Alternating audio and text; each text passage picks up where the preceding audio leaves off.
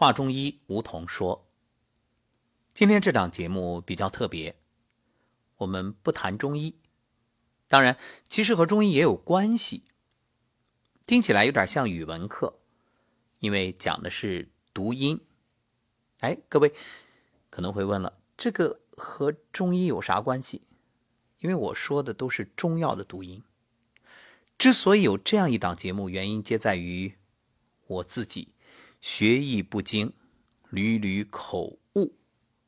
其实不是口误了，根本就是自己读错了。所以要特别感谢热心听友给我指出，确实有必要恶补这方面的知识。所以今天啊，就把一些常见的中药的正确读音做一档节目。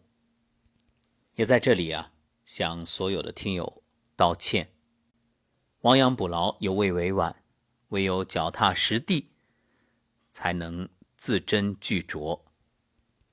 在前面一档《古人如何避瘟疫》当中啊，就出现了多次错误，比如川芎读成了川穹，再比如桔梗读成了桔梗。接下来就与大家分享容易读错的中药名。葛根，正确的应该是葛根，葛第二声。牛蒡子、淡豆豉、黄柏，容易读成黄柏。马齿苋，容易读成马齿苋。还有。瓦楞子不是瓦楞子，鼻齐不是鼻气，诃子不是柯子，琥珀这个应该没问题，厚朴不是厚朴，这个也比较容易读错，苍竹不是苍树。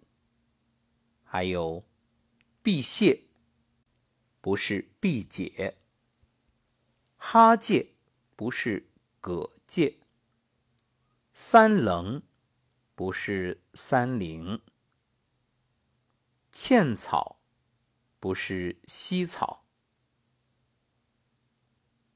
肉苁蓉不是肉苁蓉，秦椒。